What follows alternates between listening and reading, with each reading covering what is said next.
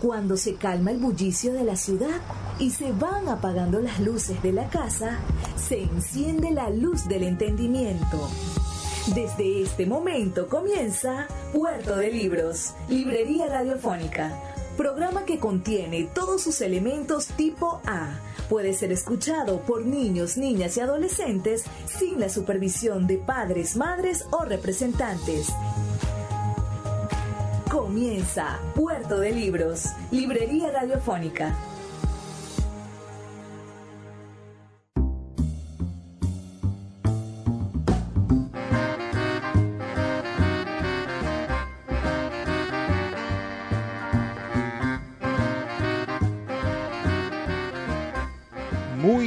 Buenas noches, bienvenidos a este su programa Puerto de Libros, Librería Radiofónica. Les habla Luis Peroso Cervantes, quien siempre de lunes a viernes de 9 a 10 de la noche les trae este su espacio, Puerto de Libros, Librería Radiofónica, un puerto franco para zarpar al océano de la imaginación, al mar del conocimiento, a esos ríos turbulentos de los saberes a cada una de esas venas de agua, de esas madres de agua, como diría nuestro maestro, el narrador José Quintero Wayne.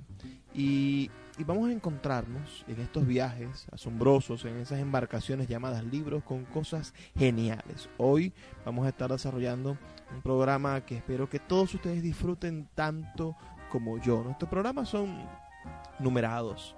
Nuestros programas vienen desarrollándose como si fuesen las páginas de un libro, del profundo libro de la vida que implica nuestro puerto de libros. Ustedes deben acercarse a nuestras redes sociales para descubrir mucho más del trabajo que venimos haciendo aquí en Puerto de Libros, Librería Radiofónica. Pueden visitar nuestra página web, nuestra página web que es radio.puertodelibros.com.be. El día de hoy estamos desarrollando nuestro programa número 56. 56 programas hemos venido desarrollando aquí por la 88.1 Radio Fe y Alegría de Maracaibo. El día de hoy vamos a estar dedicando nuestro programa al gran Juan Rulfo, ese excelente escritor mexicano, especialmente porque vamos a escuchar en los dos siguientes segmentos de nuestro programa, vamos a estar escuchando la voz del propio Juan Rulfo leyéndonos uno de sus mejores, más absolutos y hermosos cuentos.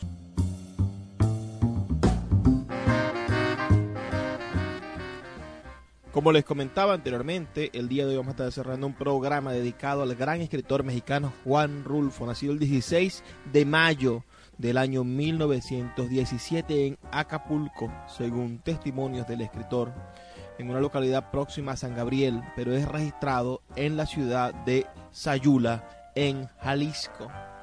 Es reconocido mundialmente por la publicación de solamente dos libros. El Llano en Llama, su libro de relatos, y Pedro Páramo, su maravillosa novela. Este es un autor muy interesante. Mira, vamos a hacer un pequeño recorrido uh, por su vida. Tenemos en la mano una biografía de Juan Rulfo llamada Juan Rulfo, Las Mañas del Zorro, escrita por Reina Rofé y publicada en la bellísima editorial Espasa en su colección de biografías. Vamos a hacer un pequeño recorrido rampante por encima de la biografía de Rulfo. En el año 1932 Rulfo intenta ingresar a la Universidad de Guadalajara. No lo consigue por encontrarse en la universidad en huelga.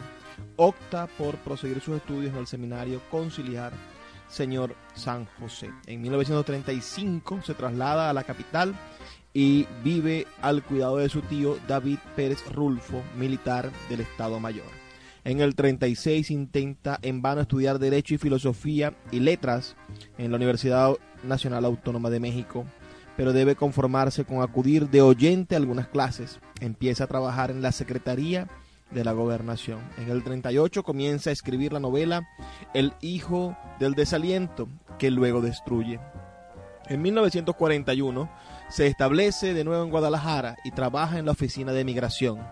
En 1945 publica por primera vez tres cuentos en diferentes revistas. La vida no es muy seria en sus cosas, en la revista México, América, número 40.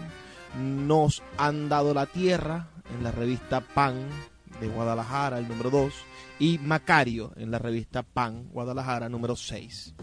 En 1946 publica nuevamente el cuento Macario en la revista América. En 1947 se establece en la capital para trabajar en compañía de Gottfried Eucarsdi. La revista América, en su número 54, correspondiente al mes de agosto, publica Es que somos muy pobres. En 1948 el cuento La Cuesta de las Comadres se emite por la emisora de radio XEX e en el mes de enero y se publica el 29 de febrero en la revista América en su número 55. El 24 de abril de ese mismo año, en 1948, Juan Rulfo y Clara Aparicio Reyes contraen matrimonio. Tendrán cuatro hijos, Claudia, Juan Francisco, Juan Pablo y Juan Carlos. El escritor comienza a viajar como vendedor de Gottwich Euskadi a finales de año. En el año 1949 se produce su acercamiento a la revista Mapa y mantiene su colaboración con la revista América. En el número 59, en el mes de febrero, publica 11 fotografías. En 1950 publica en la revista América los cuentos Talpa y El Llano en Llamas.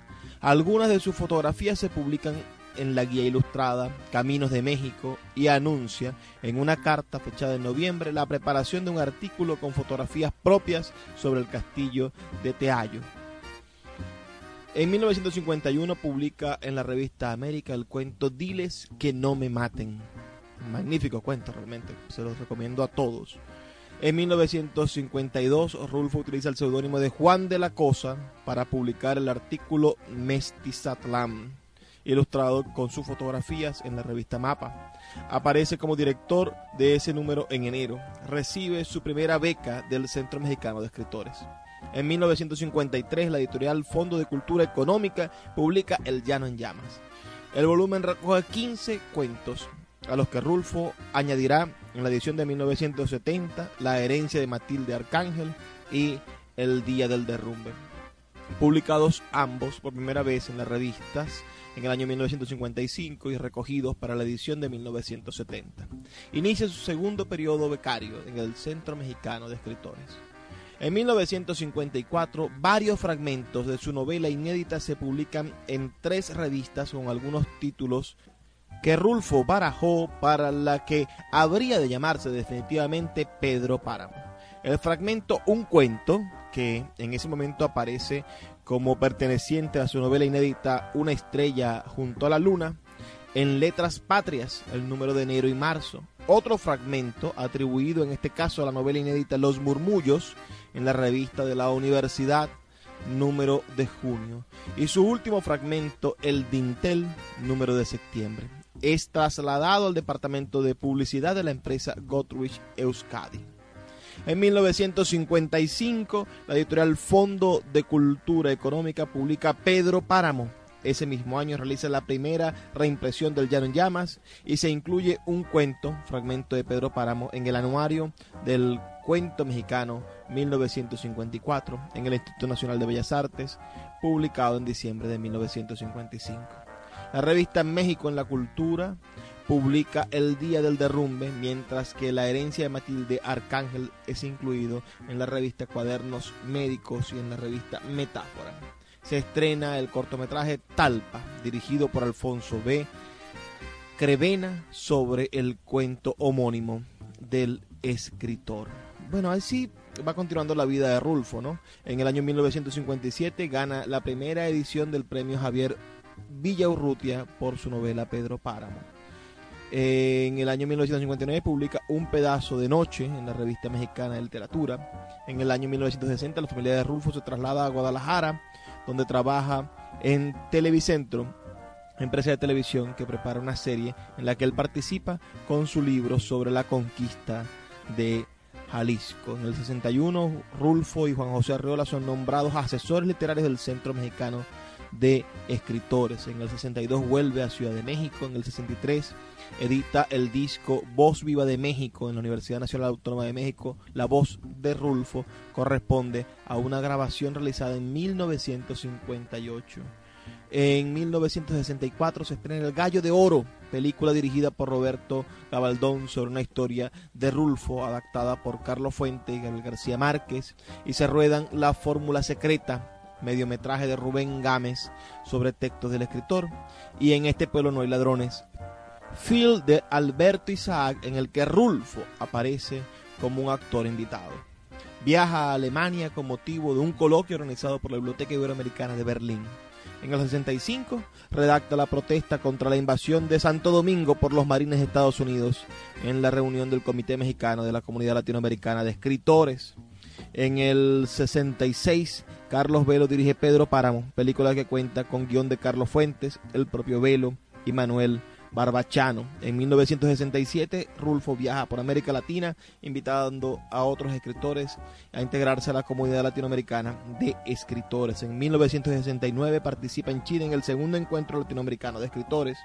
En 1970 se le concede el Premio Nacional de Literatura. La editorial Fondo de Cultura Económica realiza la novena impresión del Llano Llamas, que contiene importantes modificaciones. Desaparece el cuento Paso del Norte y se incluyen El Día del Derrumbe y la herencia de Matilde Aguilar, nuevo viaje de Rulfo a Alemania y España e interviene como jurado en el premio Sex Barral en Barcelona. Su participación como miembro del jurado de este premio se prolongará tres años más. En 1972, Alberto Isaac dirige El Rincón de las Vírgenes, largometraje que adapta los cuentos de Anacleto Morones y El Día del Derrumbe. En 1974 viaja por Alemania, Checoslovaquia, Austria, Francia y Polonia y recorre América Latina formando parte de la comitiva oficial del presidente de México con la intención de preparar un encuentro de escritores latinoamericanos. En 1976 es invitado a participar en la Feria del Libro de Frankfurt. De vuelta en México, ingresa como miembro de la Academia Mexicana de la Lengua. Escribe el guion de Pedro Páramo, El hombre de la media luna, película dirigida por José Bolaños quien realizará también en esas fechas el cortometraje que esperen los viejos basado en texto del escritor jalicense. En el año 1978, José Luis Cerrato dirige el mediometraje El hombre sobre el cuento homónimo de Rulfo. En 1980, la sala principal del Palacio de Bellas Artes es sede del homenaje nacional a Juan Rulfo, con una exposición de sus fotografías y la presentación de un libro catálogo sobre las mismas. Se publica además El Gallo de Oro. En 1981, una selección basada en el libro catálogo Homenaje Nacional da lugar a Inframundo, libro de fotografías de Juan Rulfo. En 1982, Gastón T. Melo realiza una nueva adaptación cinematográfica de Talpa. En 1983 recibe en España el Premio Príncipe de Asturias. En 1984 su cuento El hombre es llevado otra vez al cine con el título Tras el horizonte y dirección de Milt Valdés, quien cuatro años después dirigirá Los confines, adaptación de varios textos de Rulfo. En 1985 Arturo Rispetín inicia el rodaje del Imperio de la Fortuna, una nueva versión del Gallo de Oro. Y finalmente, en 1986, muere Juan Rulfo el 7 de enero en su casa de Ciudad de México. Todos estos datos de la cronología final que tiene este libro bellísimo, Juan Rulfo, Las Mañas del Zorro, de Reina Rofe. Ahora vamos a identificar la emisora y volvemos en brevísimos dos minutos para escuchar la voz del propio Juan Rulfo leyendo el cuento Lubiana, que es un cuento estupendo que logra mostrarnos una, un clima de ese México árido, ese, ese México terrible en el cual sobreviven algunas algunos personajes de Rulfo, ¿no? Lubiana es ese cuento maravilloso que ustedes deben de mm, aprender a leer ¿no? y conocer. Escuchémoslo en la voz del propio Juan. Volvemos en brevísimos dos minutos aquí a Puerto de Libros, Librería Radiofónica. El poeta Luis Peroso Cervantes le acompaña en Puerto de Libros, Librería Radiofónica, por Radio Fe y Alegría, con todas las voces. La voz del autor en Puerto de Libros, por Radio Fe y Alegría, con todas las voces. Lubina de los cerros altos del sur, el de Lubina es el más alto y el más pedregoso. Está plagado esa piedra gris con que se hace la cal, pero en Lubina no hacen cal con ella ni le saca ningún provecho. Ahí la llaman piedra cruda y la loma que sube hacia Lubina la nombran cuesta de la piedra cruda. El aire y el sol se han encargado de desmenuzarla de modo que la tierra de por allí es blanca y brillante como si estuviera rociada siempre por el rocío del amanecer. Aunque esto es un puro decir, porque en Lubina los días son tan fríos como las noches y el rocío se cuaja en el cielo antes que llegue a caer sobre la tierra y la tierra es empinada. Se desgaja por todos lados en barrancas hondas de un fondo que se pierde de tan lejano. Dicen los de Lubina que de aquellas barrancas suben los sueños, pero yo lo único que vi subir fue el viento entre molina, como si ya abajo lo tuvieran encañonado en tubos de carrizo. Un viento que no deja crecer ni a las dulcamaras, esas plantitas tristes que apenas se pueden vivir un poco untadas a la tierra, agarradas con todas sus manos al despeñadero de los montes. Solo a veces, ahí donde hay un poco de sombra escondido entre las piedras, florece el chicalote con sus amapolas blancas, pero el chicalote pronto se marchita. Entonces uno lo oye rasguñando el aire con sus ramas espinosas, haciendo un ruido como el de un cuchillo sobre una piedra de afilar. Ya mirará usted ese viento que sopla sobre Lubina. Es pardo. Dicen que porque arrastra arena de volcán, pero lo cierto es que es un aire negro. Ya lo verá usted. Se planta en Lubina prendiéndose de las cosas como si las mordiera y sobran días en que se lleva el techo de las casas como si llevara un sombrero de petate dejando los paredones lisos, descobijados. Luego rasca como si tuviera uñas. Uno lo oye a mañana y tarde, hora tras hora, sin descanso, raspando las paredes, arrancando tecatas de tierra, escarbando con su pala picuda por debajo de las puertas, hasta sentirlo bullir dentro de uno como si se pusiera a remover los goznes de nuestros mismos huesos. Ya lo verá usted. El hombre aquel que hablaba se quedó callado un rato mirando hacia afuera. Hasta ellos llegaba el sonido del río pasando sus crecidas aguas por las ramas de los camichines, el rumor del aire moviendo suavemente las hojas de los almendros, los gritos de los niños jugando en el pequeño espacio iluminado por la luz que salía de la tienda. Los comejenes entraban y rebotaban contra la lámpara de petróleo, cayendo al suelo con las alas chamuscadas. Y afuera seguía avanzando la noche. Oye, Camilo, mándanos otras dos cervezas más, volvió a decir el hombre. Después añadió, otra cosa, señor, nunca verá usted un cielo azul en Lubina.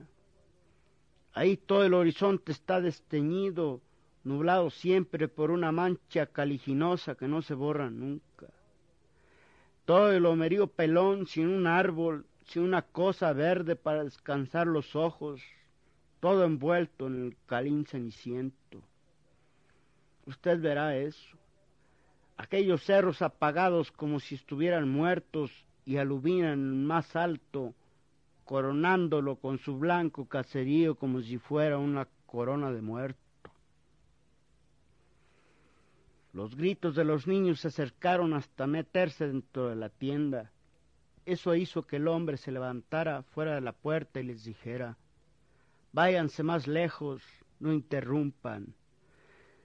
Sigan jugando, pero sin armar alboroto. Luego dirigiéndose otra vez a la mesa, se sentó y dijo, pues sí, como le estaba diciendo, allá llueve poco.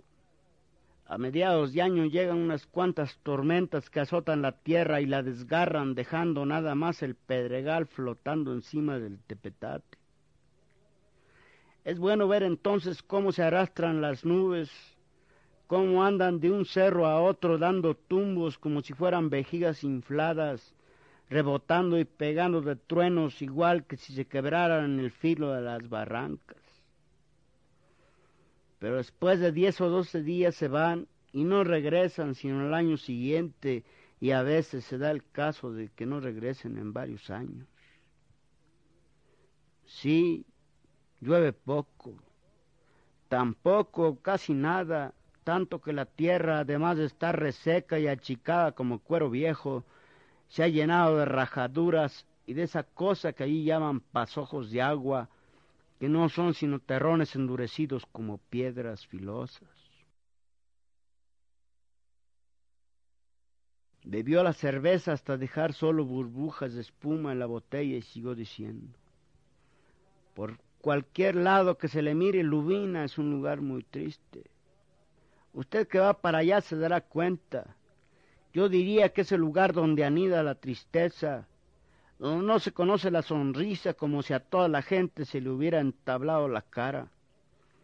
Y usted si quiere puede ver esa tristeza a la hora que quiera. El aire que ahí sopla la revuelve, pero no se la lleva nunca. Está allí, como si allí hubiera nacido, y hasta se puede probar y sentir porque está siempre encima de uno, apretada contra de uno, y porque es oprimente como una gran cataplasma sobre la viva carne del corazón. Dicen los de allí que cuando llena la luna ven de bulto la figura del viento recorriendo las calles de Lubina, llevando a rastras una cobija negra, pero yo siempre lo que llegué a ver cuando había luna en Lubina fue la imagen del desconsuelo, siempre. Pero tómese su cerveza. Veo que no le ha dado ni siquiera una probadita. Tómesela, o tal vez no le guste así tibia como está. Y es que aquí no hay de otra. Yo sé que así sabe mal, que agarra un sabor como a miados de burro. Aquí uno se acostumbra. A fe que allá ni siquiera esto se consigue. Cuando vaya a Lubina la extrañará. Ahí no podrá probar sin un mezcal que ellos hacen con una hierba llamada hojacé, que a los primeros tragos estará usted dando de volteretas como si lo chacamotearan.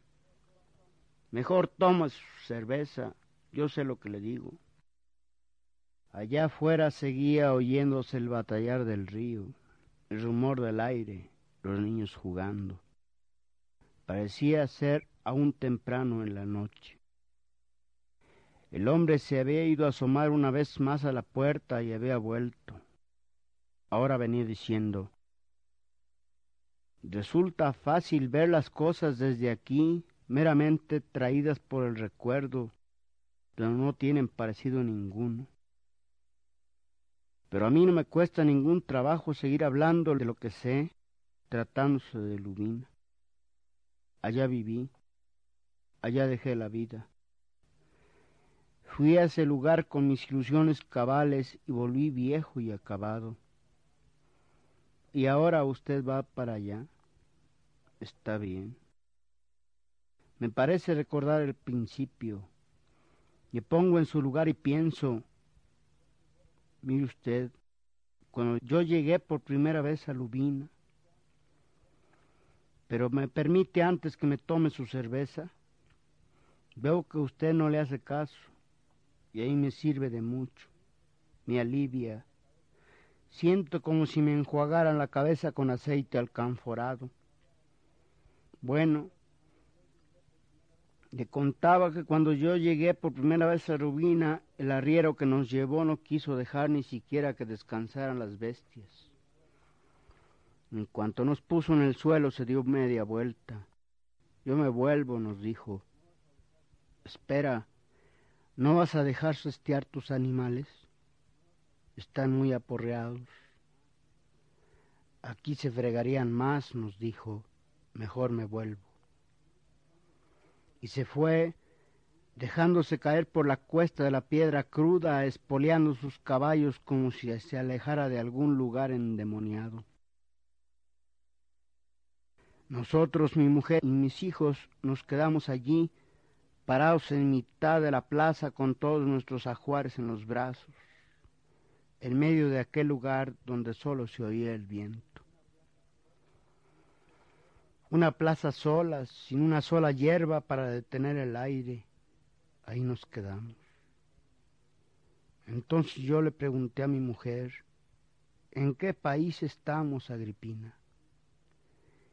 Y ella se alzó de hombros. Bueno, si no te importa, ve a buscar dónde comer y dónde pasar la noche. Aquí te aguardamos, le dije. Ella agarró al más pequeño de sus hijos y se fue, pero no regresó. Al atardecer, cuando el sol alumbraba solo las puntas de los cerros, fuimos a buscarla.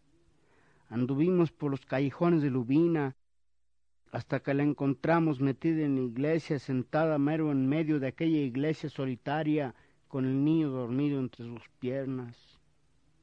¿Qué haces aquí, Agripina? Entré a rezar, nos dijo. ¿Para qué? le pregunté yo. Y ella se alzó de hombros. Allí no había quien rezarle. Era un jacalón vacío, sin puertas, nada más con unos socavones abiertos y un techo resquebrajado por donde se colaba el aire como por un sedazo. ¿Dónde está la fonda? No hay ninguna fonda. ¿Y el mesón? No hay ningún mesón. ¿Viste a alguien? ¿Vive alguien aquí? le pregunté. Sí, allí enfrente, unas mujeres. Las sigo viendo. Mira allí tras las rendijas de esa puerta, veo brillar los ojos que nos miran. Han estado asomándose para acá, míralas. Veo las bolas brillantes de sus ojos, pero no tienen que darnos de comer. Me dijeron sin sacar la cabeza que en este pueblo no había de comer. Entonces entré aquí a rezar, a pedirle a Dios por nosotros. ¿Por qué no regresaste allá? Te estuvimos esperando. Entré aquí a rezar, no he terminado todavía. El poeta Luis Peroso Cervantes le acompaña en Puerto de Libros, Librería Radiofónica, por Radio Fe y Alegría, con todas las voces.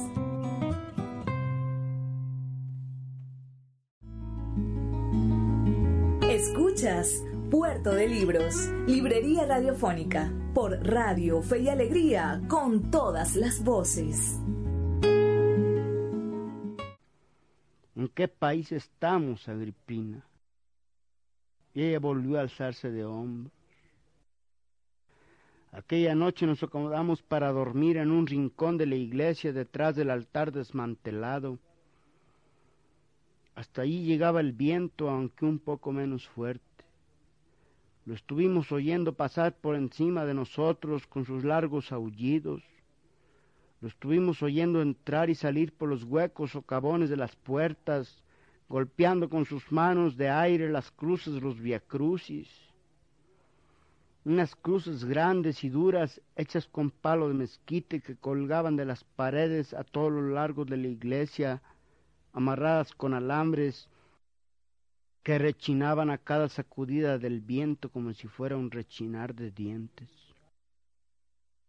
Los niños lloraban porque no los dejaba dormir el miedo y mujer tratando de retenerlos a todos entre sus brazos, abrazando su manojo de hijos, y yo allí sin saber qué hacer. Poco antes del amanecer se calmó el viento, después regresó, pero hubo un momento en esa madrugada en que todo se quedó tranquilo como si el cielo se hubiera juntado con la tierra aplastando los ruidos con su peso. Se oía la respiración de los niños ya descansada.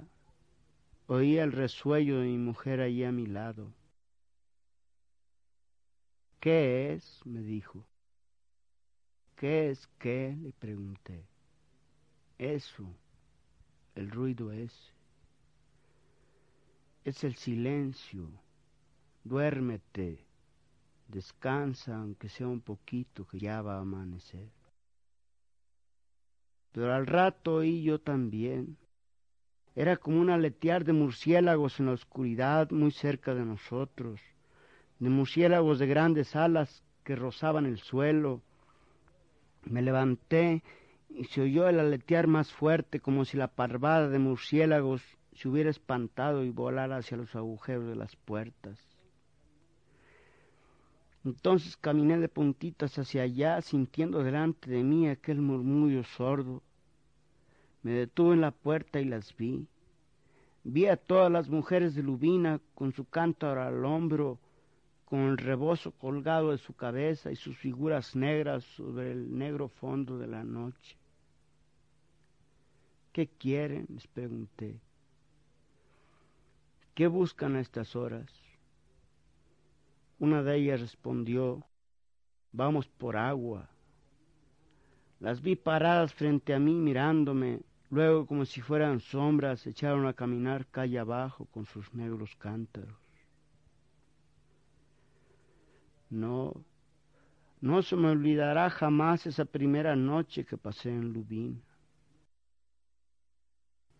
¿No cree usted que esto se merece otro trago? Aunque sea nomás para que se me quite el mal sabor del recuerdo. Me parece que usted me preguntó cuántos años estuve en Lubina, ¿verdad? La verdad es que no lo sé. Perdí la noción del tiempo desde que las fiebres me lo enrevesaron, pero debió haber sido una eternidad. Y es que allí el tiempo es muy largo.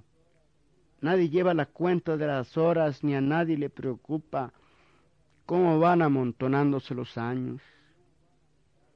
Los días comienzan y se acaban, luego viene la noche. Solamente el día y la noche hasta el día de la muerte, que para ellos es una esperanza. Usted debe pensar que le estoy dando vueltas a una misma idea. Y así es, sí señor. Estar sentado en el umbral de la puerta mirando la salida y la puesta del sol, subiendo y bajando la cabeza hasta que acaban aflojándose los resortes, y entonces todo se queda quieto, sin tiempo, como si viviera siempre en la eternidad. Eso hacen allí los viejos porque en Lubina solo viven los puros viejos y los que todavía no han nacido, como quien dice. Y mujeres sin fuerzas, casi trabadas de tan flacas.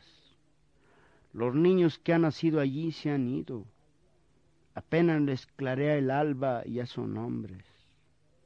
Como quien dice, pegan el brinco del pecho de la madre al asadón y desaparecen de Lubina Así es allí la cosa. Solo quedan los puros viejos y las mujeres solas o con un marido que anda donde solo Dios sabe dónde. Vienen de vez en cuando como las tormentas de que le hablaba. Se oye un murmullo en todo el pueblo cuando regresan y uno como gruñido cuando se van. Dejan el costal del bastimento para los viejos y plantan otro hijo en el vientre de sus mujeres y ya nadie vuelve a saber de ellos sino al año siguiente y a veces nunca. Es la costumbre. Ahí le dicen la ley, pero es lo mismo. Los hijos se pasan la vida trabajando para los padres como ellos trabajaron para los suyos y como quién sabe cuántos atrás de ellos cumplieron con su ley. Mientras tanto, los viejos aguardan por ellos y por el día de la muerte sentados en sus puertas con los brazos caídos, movidos solo por esa gracia que es la gratitud del Hijo, solos en aquella soledad de Lubina. Un día traté de convencerlos de que se fueran a otro lugar donde la tierra fuera buena. Vámonos de aquí, les dije, no nos faltará el modo de acomodarnos en alguna parte, el gobierno nos ayudará.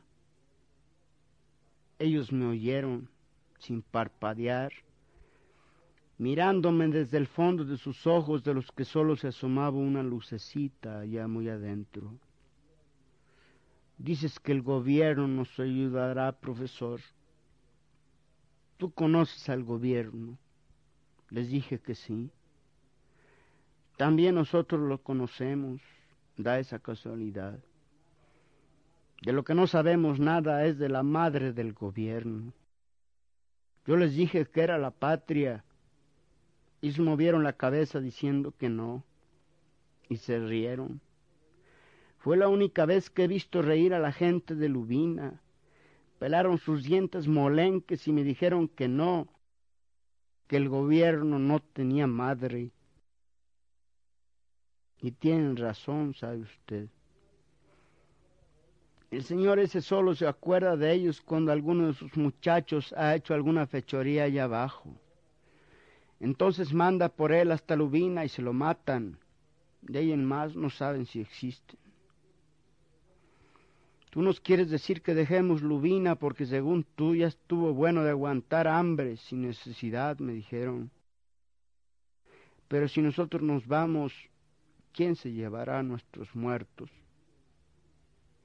Ellos viven aquí y no podemos dejarlos solos. Y allá siguen. Usted los verá ahora que vaya mascando bagazos de mezquite seco y tragándose su propia saliva para engañar el hambre. Los mirará pasar como sombras repegados al muro de las casas, casi arrastrados por el viento.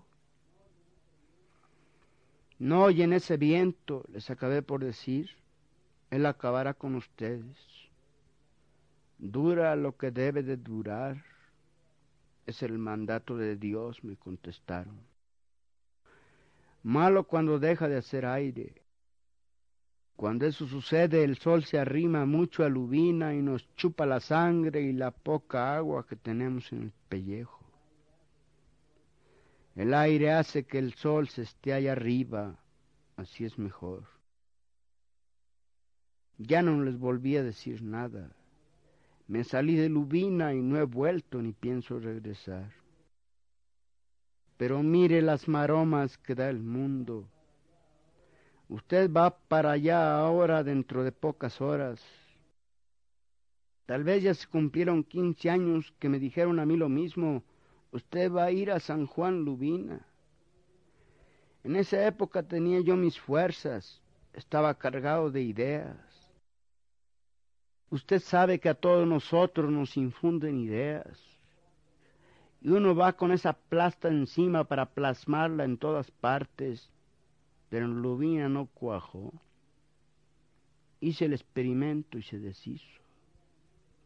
San Juan Lubina. Me sonaba nombre de cielo aquel nombre, pero aquello es el purgatorio, un lugar moribundo donde se han muerto hasta los perros y ya no hay nadie que le ladre al silencio pues en cuanto uno se acostumbra al vendaval que allí sopla, no se oye sino el silencio que hay en todas las soledades. Y eso acaba con uno. Míreme a mí. Conmigo acabó. Usted que va para allá comprenderá pronto lo que le digo. ¿Qué opina usted si le pedimos a este señor que nos matice unos mezcalitos? Con la cerveza se levanta uno a cada rato y eso interrumpe mucho la plática. Oye, Camilo, mándanos ahora unos mezcales. Pues sí, como lo estaba yo diciendo. Pero no dijo nada. Se quedó mirando un punto fijo sobre la mesa donde los comejenes ya sin sus alas rondaban como gusanitos desnudos. Afuera seguía oyéndose cómo avanzaba la noche, el chapaleo del río contra los troncos de los camichines, el griterío ya muy lejano de los niños. Por el pequeño cielo de la puerta se asomaban las estrellas. El hombre que miraba a los comejenes se recostó sobre la mesa y se quedó dormido. El poeta Luis Peroso Cervantes le acompaña en Puerto de Libros, Librería Radiofónica, por Radio Fe y Alegría, con todas las voces.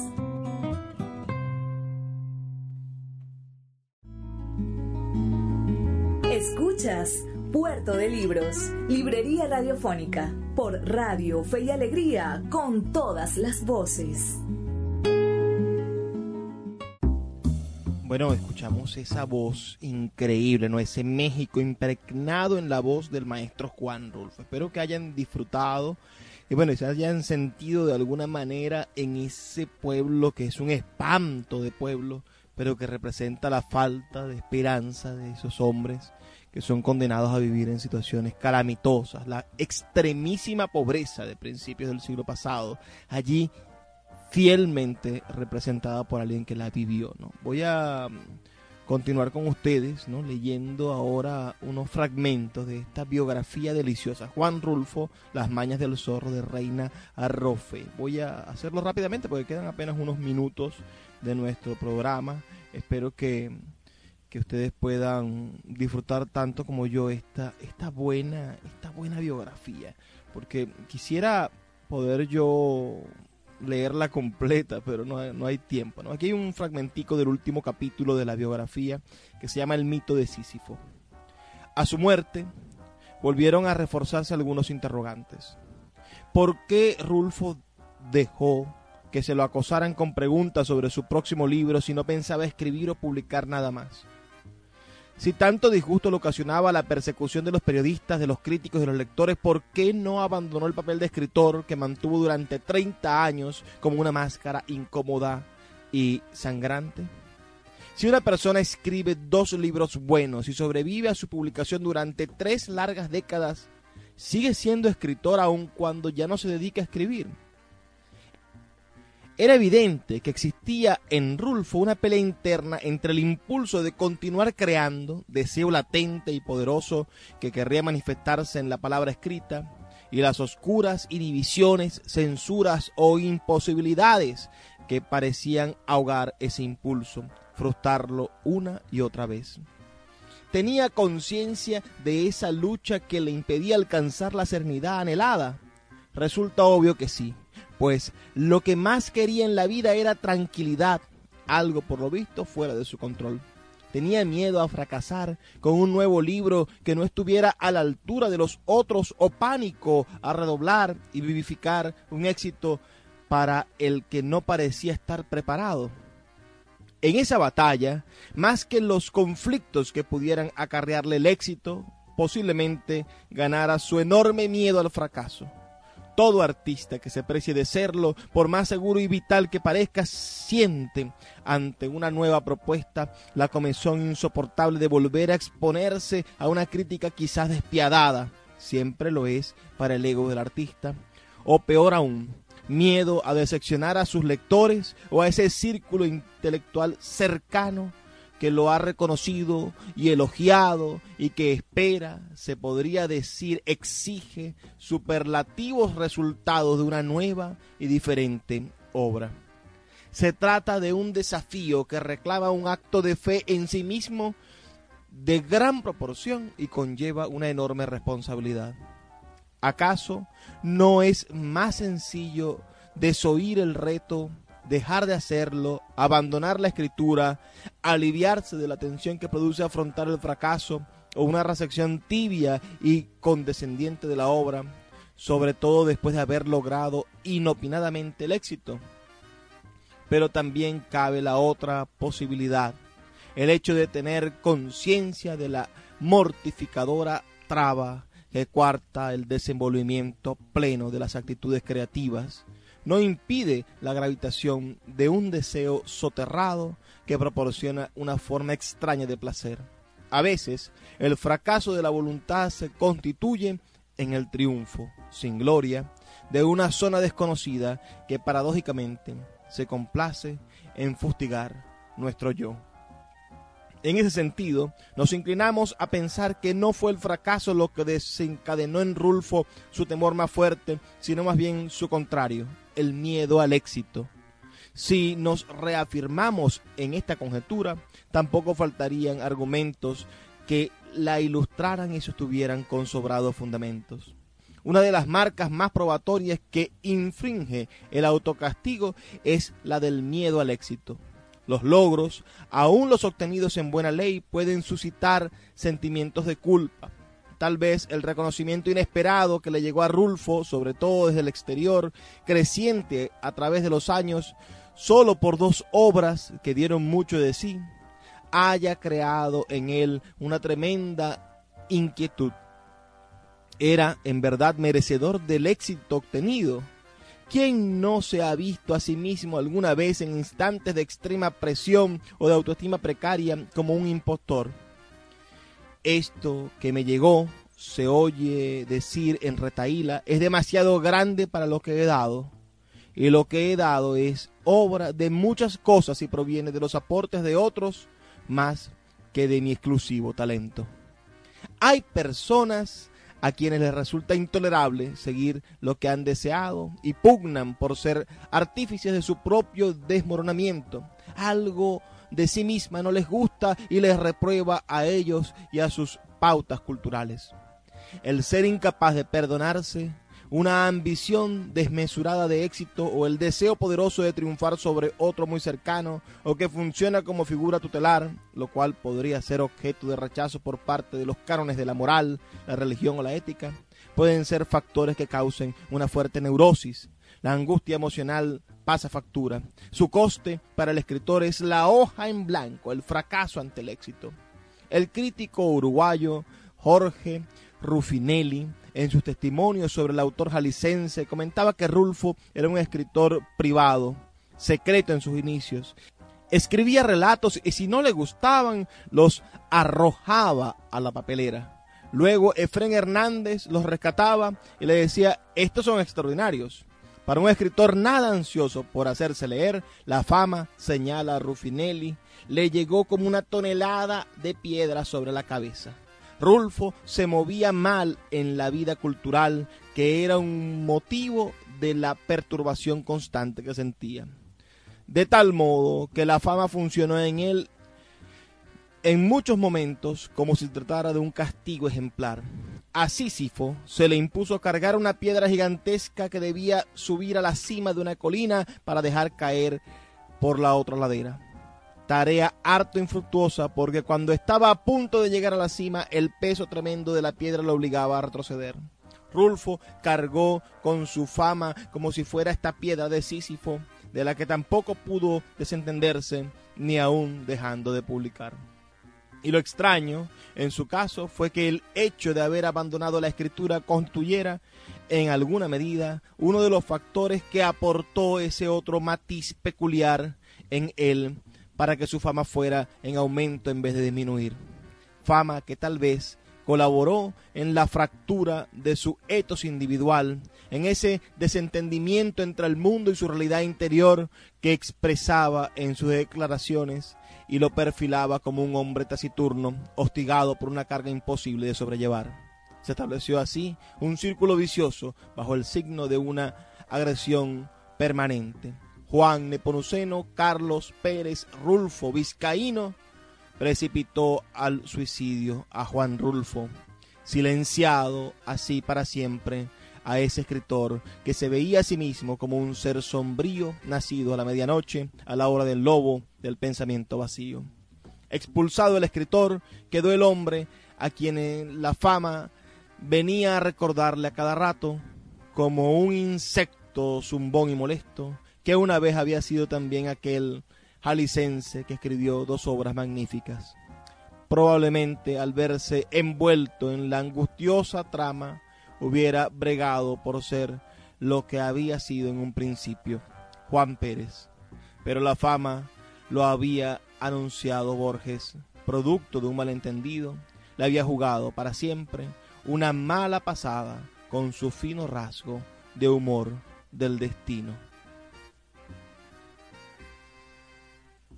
Así termina este libro. Juan Rulfo, Las Mañas del Zorro de Reina Rofé, publicado por Espasa Biografías. Además, un libro excelentísimo, donde ella se plantea las dificultades de hacer una biografía sobre Rulfo, quien siempre era contradictorio en sus declaraciones. Y así llegamos al final de Puerto de Libros, librería radiofónica. Les agradezco muchísimo su audiencia, agradezco muchísimo que estén allí en el otro lado del radio receptor, de este radio transmisor, de estas ondas que se comunican. Síguenos en nuestras redes sociales, arroba librería radio, o búscanos en nuestra página web radio.puertodelibros.com.be para que escuches todos nuestros programas. Este fue el programa número 56. Y como les digo siempre al finalizar cada una de estas jornadas, por favor, sean felices, lean poesía.